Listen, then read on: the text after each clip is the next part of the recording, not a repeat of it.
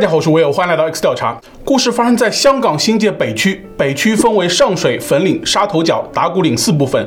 在早年间，这里也被称为上粉沙打地区。在新界北区靠近沙头角的地方，坐落着许多极具特色的原始村落。其中有这样一个村子，它地点偏僻，三面环山，山上植被繁茂，杂草丛生，外人几乎很难找到进村的路。这个村子就是索罗盆村。在明清时期，索罗盆村是一个与世隔绝的地方，村民们在此耕种、饲养家禽，过着富足的日子。在这之后，不知什么原因，全村数百位村民一夜之间销声匿迹，村子瞬间变成了无人村。之后，关于这座村子的灵异事件频频发生，有人称它为全香港最恐怖的猛鬼村。原本平静安宁的村子发生了什么？全村人为何会突然消失不见？接下来就为您讲述索罗盆村消失之谜。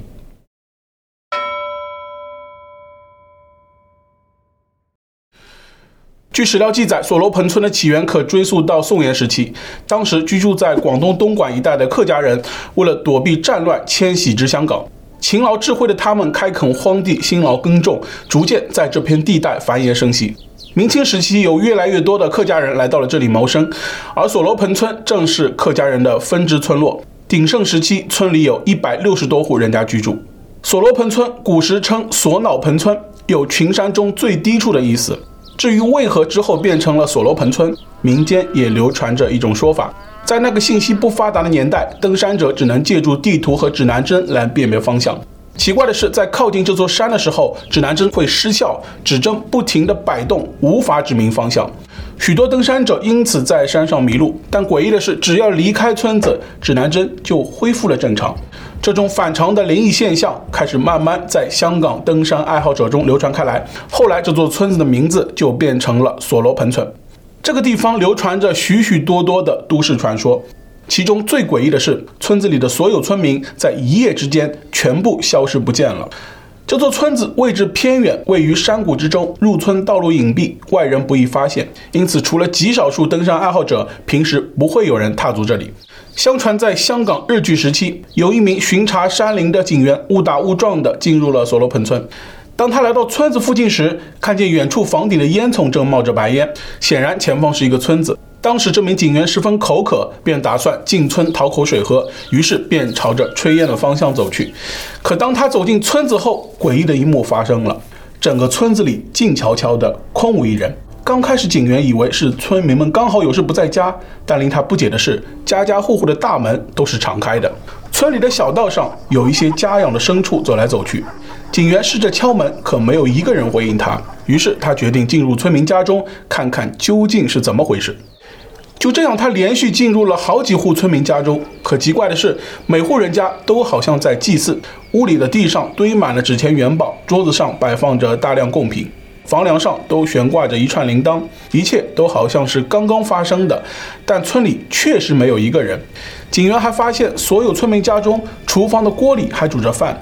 灶下的火苗都还没熄灭，锅上还冒着热气，仿佛村子里的人正在生活着，但人却消失不见了。沿着小道越往里走，警员越发感到害怕。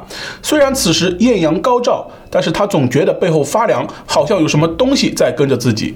可回头看，却什么也没有。现场气氛实在太诡异，他打算掉头尽快离开这里。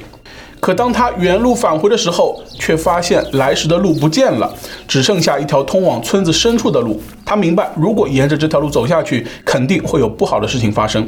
警员越来越害怕，一股恐惧不安的情绪涌上心头。他瘫坐在地上，呼吸急促，双腿发软。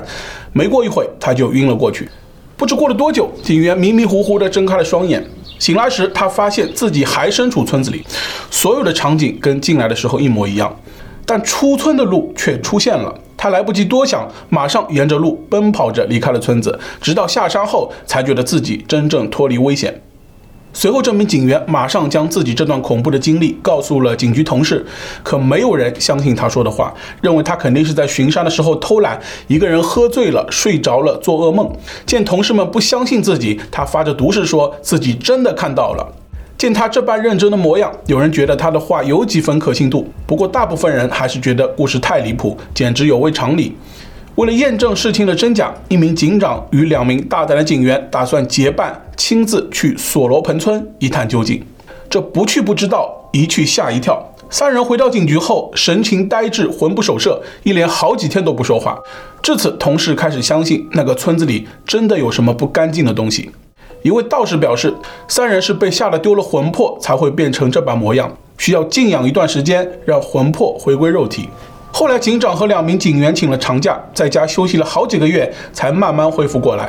可有人问及他们在村子里的遭遇时，三人却不愿意提及，只是告诫大家千万不要靠近那座村子。警长还要求警员们不许将此事透露出去。虽然他们都不愿说那天经历了什么，但这件事却在警界传得沸沸扬扬。当时这件事还没有被普通民众知道，但警长觉得，就算秘密将这座村子封锁起来，也还是不安全。万一有人不小心误闯进去，就不好了。警长找来了一些科学工作者，对村子进行观察，用科学的角度研究一下村子为何会出现这些诡异现象。但科学工作者带进去的科学仪器全部都失效了，就连指南针也无法指明方向。他们一离开村子，所有仪器恢复正常。让他们无法理解的是，进入村子后，越往里走，越感到背后发凉。他们潜意识就想离开那里，无奈只好作罢。既然科学无法解释，警方就请了几位有名的风水大师前去查看。可令人万万没想到的是，几位大师进入索罗盆村后，身体马上开始出现不适，有的发热，有的呕吐，在村子里待不满一个小时就匆匆离开了。他们告诉警方，这座村子没人能镇得住，千万别再进去。这件事后，在风水圈里流传着这样一句话。索罗盆村的事情不能掺和，那里发生的所有事都是天意，就算你修为再高，也不能违背天意，否则就会遭到天谴。这片山区山清水秀，风景秀丽，如果能发展旅游业，一定会带来一笔不错的收入。起初，有关部门打算在索罗盆村大面积修建民宿，但这里的都市传说传开后，开发商望而却步，没有人愿意在这里投资开发，生怕招惹不干净的东西。慢慢的，索罗盆村就彻底荒废了。在日据时期后，就再也没有人敢进入这个村子了。当时网络还不发达，信息传播速度很慢，仍有许多人没有听说过这里的故事。几十年后，到了二十世纪八十年代，香港经济蓬勃发展，一些媒体为了吸引眼球，将香港历史上所有诡异事件全部扒了出来。为了制造看点，这些媒体甚至夸大其词，将一些稀疏平常的事说得生龙活虎，一波三折。索罗盆村的传说就这样被报道了出来，民众听闻后纷纷对这个神秘的村子感到好奇，他们很想知道当年在索罗盆村里究竟发生了什么。为了抓住这波热度，媒体记者们开始寻找当年进入过索罗盆村的几位警员。由于事情已经过去几十年，他们早已退休。当听到记者询问索罗盆村的事，就变得非常敏感，不愿提及当年发生的事，甚至推开记者，不愿接受采访。记者不愿放弃，在他们的一再坚持下，有警员终于开口了。他向记者透露了很多当年的事。他表示，当年有关索罗盆村的新闻被媒体添油加醋地报道了。这座村子在香港市民心目中俨然成为了一座鬼村。自从媒体报道了索罗盆村的灵异事件后，开始有一大批人对村子产生了好奇。他们很想知道村子究竟有多神奇，很想一探究竟。于是有人开始组建小型登山队伍，准备去寻找索罗盆村，想要解开村民们集体消失的谜团。想要找到锁楼盆村，并不是一件容易的事。随着时间的流逝，当年进村的山路早就长满了植被，找不到进村的路。根据当年进去过的警员描述，锁楼盆村位置偏远，位于山谷中，三面环山，不熟悉路况的人很难发现。许多登山爱好者前往寻找，但只抵达山脚就返回了，没有找到进村的路。可索罗盆村的都市传说已经传开，越是这样，越是有人想进村试胆。其中有一支专业探险的登山小队，该小队共有六名成员，每人都拥有丰富的登山经验，他们还配备了专业的登山设备。由于进入索罗盆村的地势复杂，加上很多年没人去过，登山小队预计需要一整天时间才能抵达。他们计划白天登山，晚上在索罗盆村就地扎营，等天亮之后再进村子。之后，登山小队花了一整天的时间，终于在天黑之前抵达了索罗盆村。由于村子已经很久没人居住，四处长满了杂草，很多墙都倒塌了。不过，他们依然能够想象出这座村子当年热闹的场景。村子里的房子修建的整齐，呈两排一字形，所有房屋正门朝南，每户人家都会单独在房屋旁再建一间青砖屋，墙壁都是用石头堆砌的，但看上去平整，每间屋子都呈对称结构。登山小队六人终于亲眼目睹了传说中的锁罗盆村，但一整天的登山活动让每个人有些疲累。此时天色也渐渐暗了下来，他们就在村口找了一块平坦的地方搭建了帐篷，准备休息一晚，等天亮了再好好进村看一下。夜晚的索罗盆村格外安静，小队成员纷纷进入梦乡。时间来到了凌晨一点。村子里突然传出嘈杂的音乐声，仿佛在举行什么庆典。所有人都被传来的声音惊醒，他们发现声音就是从村子里传出的，这让他们感到有些不寒而栗。村子已经荒废那么多年，在他们进入村子前，没有其他人来过。这大半夜的，是谁在村子里奏乐呢？想到这里，小队成员们相互靠在一起壮胆，谁也不想离开帐篷。过了好一段时间，音乐声依然没有停止。这时，队伍里有个年龄稍长的成员提出要过去看一看，可有人表示了反对，认为万一真的碰到了什么不干净的东西，到时候想跑都来不及。队员之间产生了分歧，公平起见，大家便通过投票的方式决定去留。最终，小队中有四名成员赞成前往查看，其他两名成员也只好服从多数。接着，几人顺着声音往村子里走去。当来到村子中央一处空地时，他们发现许多身穿道袍的人正围绕着一个火堆跳舞。小队成员们不敢靠近，只躲在远处树木后偷偷观察。这些人看上去面目狰狞，旁边还有人敲锣打鼓，仿佛在举行着某种仪式。这些在登山成员们看来是非常恐怖的。队伍中胆子较小的成员已经吓得两腿发抖，两名胆大的成员拿起相机拍下了照片。随着天色渐渐亮起，举行仪式的人群也消失不见了，索罗盆村又恢复了宁静。仿佛一切都没有发生过一样。事后有人表示，幸好他们扎营的地方只是在村口，没有冒犯到他们。假如当时他们将帐篷扎在了村内举行仪式的空地上，他们肯定都要遭殃。大家顿时感到一阵后怕。有人提议还是不要在村子里停留了，这个地方绝对有问题，再待下去指不定会发生什么。其他成员也都赞成，他们将帐篷收拾好，准备下山。可正当他们离开的时候，小队成员 A 先生突然表示自己很想上厕所，他让其他成员先走。就这样，A 先生独自离开了队伍。过了许久，A 先生还是没有跟上队伍，大家心中感到有些不安。经过讨论，大家决定原路返回寻找 A 先生。可是找了一圈也没有发现他的踪迹。有人猜测 A 先生可能有东西落在了索罗盆村，上完厕所后又回村子里取东西了。众人放心不下，又返回锁罗盆村里，可前前后后找了很多遍也没有发现 A 先生。这时候队伍里有人开始焦躁不安了，强烈表示要立刻下山，觉得这个地方太邪门。可大家为了寻找 A 先生，已经花费了半天时间。如果此时下山，走到半路就天黑了，在山里走夜路很容易发生危险。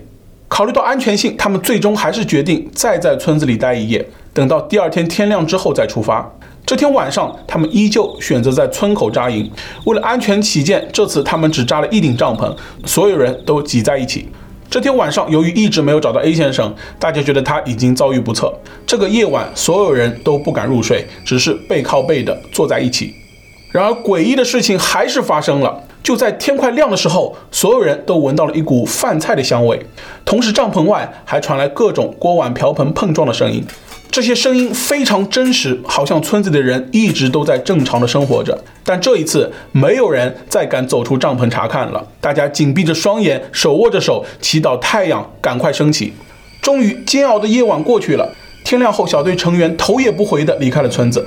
下山之后，他们马上向警方报案，表示队友 A 先生在登山时失踪了。警方接报后，便派出人员上山寻找。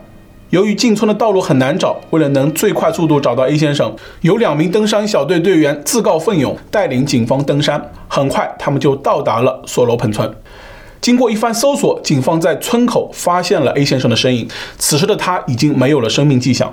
诡异的是，A 先生被发现时跪在地上，双手举过头，仿佛要抓住什么东西，面有惊恐之色。大家猜测 A 先生肯定是遇到了不干净的东西。经法医检验，A 先生因心脏病发骤然离世。奇怪的是，几名队友表示，他们与 A 先生相识已久，从没听说过他有心脏病，也没见他服过药。之后，有登山小队队员将索罗盆村的经历全部说了出来。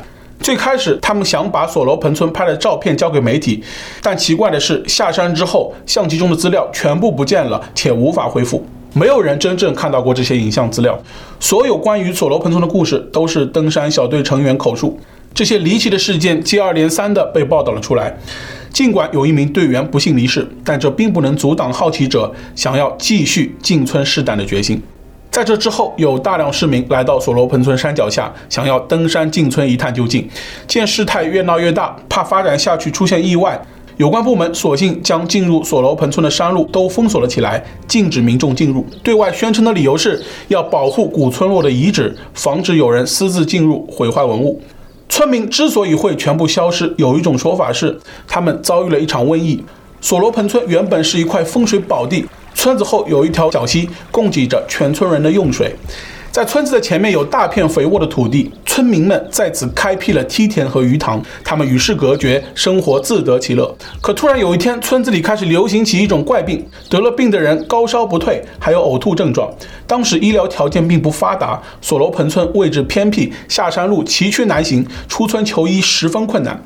村民们想到了一个办法，他们将草木灰撒在家中各个角落，再焚烧艾草，希望病魔可以散去。可这样的方法似乎并没有起到什么作用。村里患病者越来越多。有村民说，这些患病的人都是因为沾染了不干净的东西。村中与世隔绝，村中人多信鬼魅之说。这样的传言一出，大家纷纷感到害怕，认为那些得了病的人真的招惹了邪祟。为了全村人的安全，有人带头将身患重病的村民全部关在同一间屋屋子里，不许出入。剩下的村民则每天求神祷告，希望邪祟赶紧远离他们的村庄。然而，被关起来的村民本身就身患疾病，缺少了家人的照料，情况一天比一天糟。没过多久，有人就去世了。随着传染人数增加，整个村子的人无一幸免，都染上了病。由于村子与外世隔绝，没有人知道里面发生了什么。整个村子的人相继染病离开人世，直到有人误打误撞，意外发现了这个村子。至于后来有人在村子里看到的诡异现象，是曾经的村民们去世后没人为其安葬，他们的灵魂都留在了这里。小队成员 A 先生返回村子后，触怒了村民的灵魂，才会暴毙而亡。还有一种说法是，村子历史悠久，从明清时期开始，村民们就在此繁衍生息。但到了日据时期，战火不断，有一支日本军队偶然发现了这座与世隔绝的村子，他们闯入村中，开始烧杀抢掠，将整个村子洗劫一空。村民们手无寸铁，无法抵挡。在抢占完村民们的财物后，他们就将全村人杀害了。之后，村子就彻底荒废，成为了一座无人村。还有一种说法是，村子里的磁场有问题，只要是现代化的设备一接近就会失效。或许正是这一特点，有关部门想在这里进行一些秘密实验，村民们就被安置到了别处生活，而他们也一直守口如瓶，保守着这个秘密。虽然索罗盆村在山谷之间看似与世隔绝，实则在它的周边有其他的村落，而这些村子至今还有人居住。其中有一个村子叫做牛屎湖村，位于牛屎湖湾附近。里面的村民和索罗盆村的人来往密切。当时牛屎湖村正在举办一场庆典活动，索罗盆村的村民收到邀请后，集体前往那里参加庆典。村民们下山后，必须要乘船才能抵达牛屎湖村。当参加完庆典后，索罗盆村村民在回程途中却发生了意外。他们乘船回村的时候，船只经过了牛屎湖湾，意外地撞击到了礁石，海水源源不断地灌入船内，数百名村民顿时慌了神。他们世代生活在山上，没有人会游泳，船上的积水越来越多，最终所有人与船一起沉入水底。就这样，索罗盆村中的所有村民因这场意外而全部丧生。由于当时信息并不发达，牛屎湖村的人对此一无所知，根本不知道索罗盆村的村民在回程途中出现状况。从此，索罗盆村成为了一座无人居住的废村。不过，这些都是几十年来口口相传的都市传说，有些是为了博眼球杜撰出来的，真实性无从考证。关于索罗盆村的传言一直没有间断过，即使有关部门早就禁止人们入村，但仍有很多人对他感到好奇，偷偷进山寻找索罗盆村的位置。关于这座村子的故事也被后人越传越玄乎。直到2007年，一位年过八旬的老人成立了索罗盆村委员会，此消息一出，立即引来各界人士的广泛关注。在人们心目中，索罗盆村是一个远近闻名的鬼村。而现在有人成立了村委会，难道这个村子还有活着的人吗？为了弄清真相，有媒体找到了那位老人。虽然他年事已高，但身体硬朗，口齿清晰。他乐意地接受了采访。过程中，记者得知这位老人居然是索罗盆村的村民。老人表示自己曾经住在索罗盆村，村里人都是黄氏客家人。他们最初居住在荔枝窝村，在清代初期，荔枝窝村的皇室居民占大多数。随着人数越来越多，有限的土地资源无法供给那么多人生活，所以皇室村民经过协商后，决定迁徙至别处，一个独立的村落就此成立，它就是索罗盆村。有人表示，最开始索罗盆村中还居住着另一个姓氏的村民，他们是杨氏客家人。后来杨氏村民人口增加，又集体迁往了打鼓岭，成立了新的村落。至于索罗盆村里的人为何消失不见，是因为外面的世界发展太快，他们在村中过着与世无争的生活，但却十分落后。随着社会发展，许多人开始不满现状，搬离了村落。老人是最后一个搬离索罗盆村的人，他舍不得离开，因为他的祖祖辈辈都在此生活。老人表示，搬到城市里后，虽然生活水平提高了，但还是很怀念从前与世无争的生活，因此让索罗盆村复村成为了他有生之年最后一个心愿。老人想要复村的新闻报道出去后，陆续有人表示自己也是索罗盆村的居民，有人表示自己是皇室客家人的后代，他们祖辈虽然迁离了索罗盆村，但做人不能忘本。如果真的可以复村，自己也很想回去看看祖辈们之前生活过的地方。在昔日村民和好心人的资助下，老人筹集到了八十三万元港币。他用这笔钱买了一艘小型快艇，方便人们进出索罗盆村。可就在他们打算开展复村计划时，却遭到了阻碍。最开始，老人请来了施工队，有挖掘机等设备进入，想要清理掉山上一些树木。但还没开始动工，这一举动就引起了环保人士的不满。他们表示，这些村民无权破坏森林。就这样，施工一直无法开展。让人遗憾的是，老人申请的村公所也遭到了阻碍，复村之路遥遥无期，而老人的身体也每况愈下，他带着遗憾离开了人世。后来，老人的侄子站了出来，他名叫黄庆祥，六十三岁，在众人的拥护下，黄庆祥成为了锁楼盆村的村长。他决心要让大山中沉寂已久的锁楼盆村重见天日。关于村子的传言，在过去几十年里一直没有间断过，大多都是一些负面流言。除了来试胆的人外，人们都对索罗盆村敬而远之。所以他想要所有人知道，那里根本就不是一个可怕的地方，而是一座富有历史气息的古村落。在二十世纪五十年代，政府考虑到他们取水不方便，还曾出资在村子附近修建了一个水塘。从六十年代开始，索罗盆村开始安装电缆，至此村中的每户人家都通水通电。除此之外，村中增设了现代化的基础设施，甚至还建了学校。令人感到惋惜的是，即使村民的生活已经得到了极大改善，但是相比城市发展，依然有很大差距。大约从七十年代开始，一些有想法的村民开始陆续离开村子，到城市里谋求发展。有人甚至离开香港，出国谋求更好发展。他们在欧洲开餐厅，生意火爆，赚了很多钱。之后，全家人都跟了过去，从此定居国外。就这样，村民们一个接着一个搬了出去。到了八十年代，索罗盆村最后一户人家也搬离了村子，原本热闹的村子一下变成了一座无人居住的荒村。黄庆祥村长表示。村民们并不像传言里说的那样，一下子全部消失了。村里也从来没有出现过瘟疫，更没有发生过沉船事故。至于那些鬼魅传说，都是民间臆造出来的。在黄庆祥村长的带领下，记者跟随他来到了索罗盆村。他们发现进村的沿途道路已经树立了指示牌。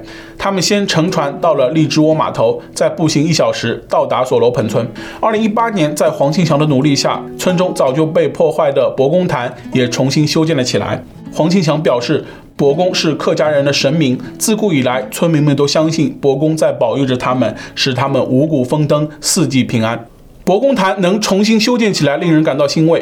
完工后，许多村民回到了索罗盆村，他们在村子里摆了四围盆菜宴，庆祝重修完毕。大家还拜神舞麒麟，十分热闹。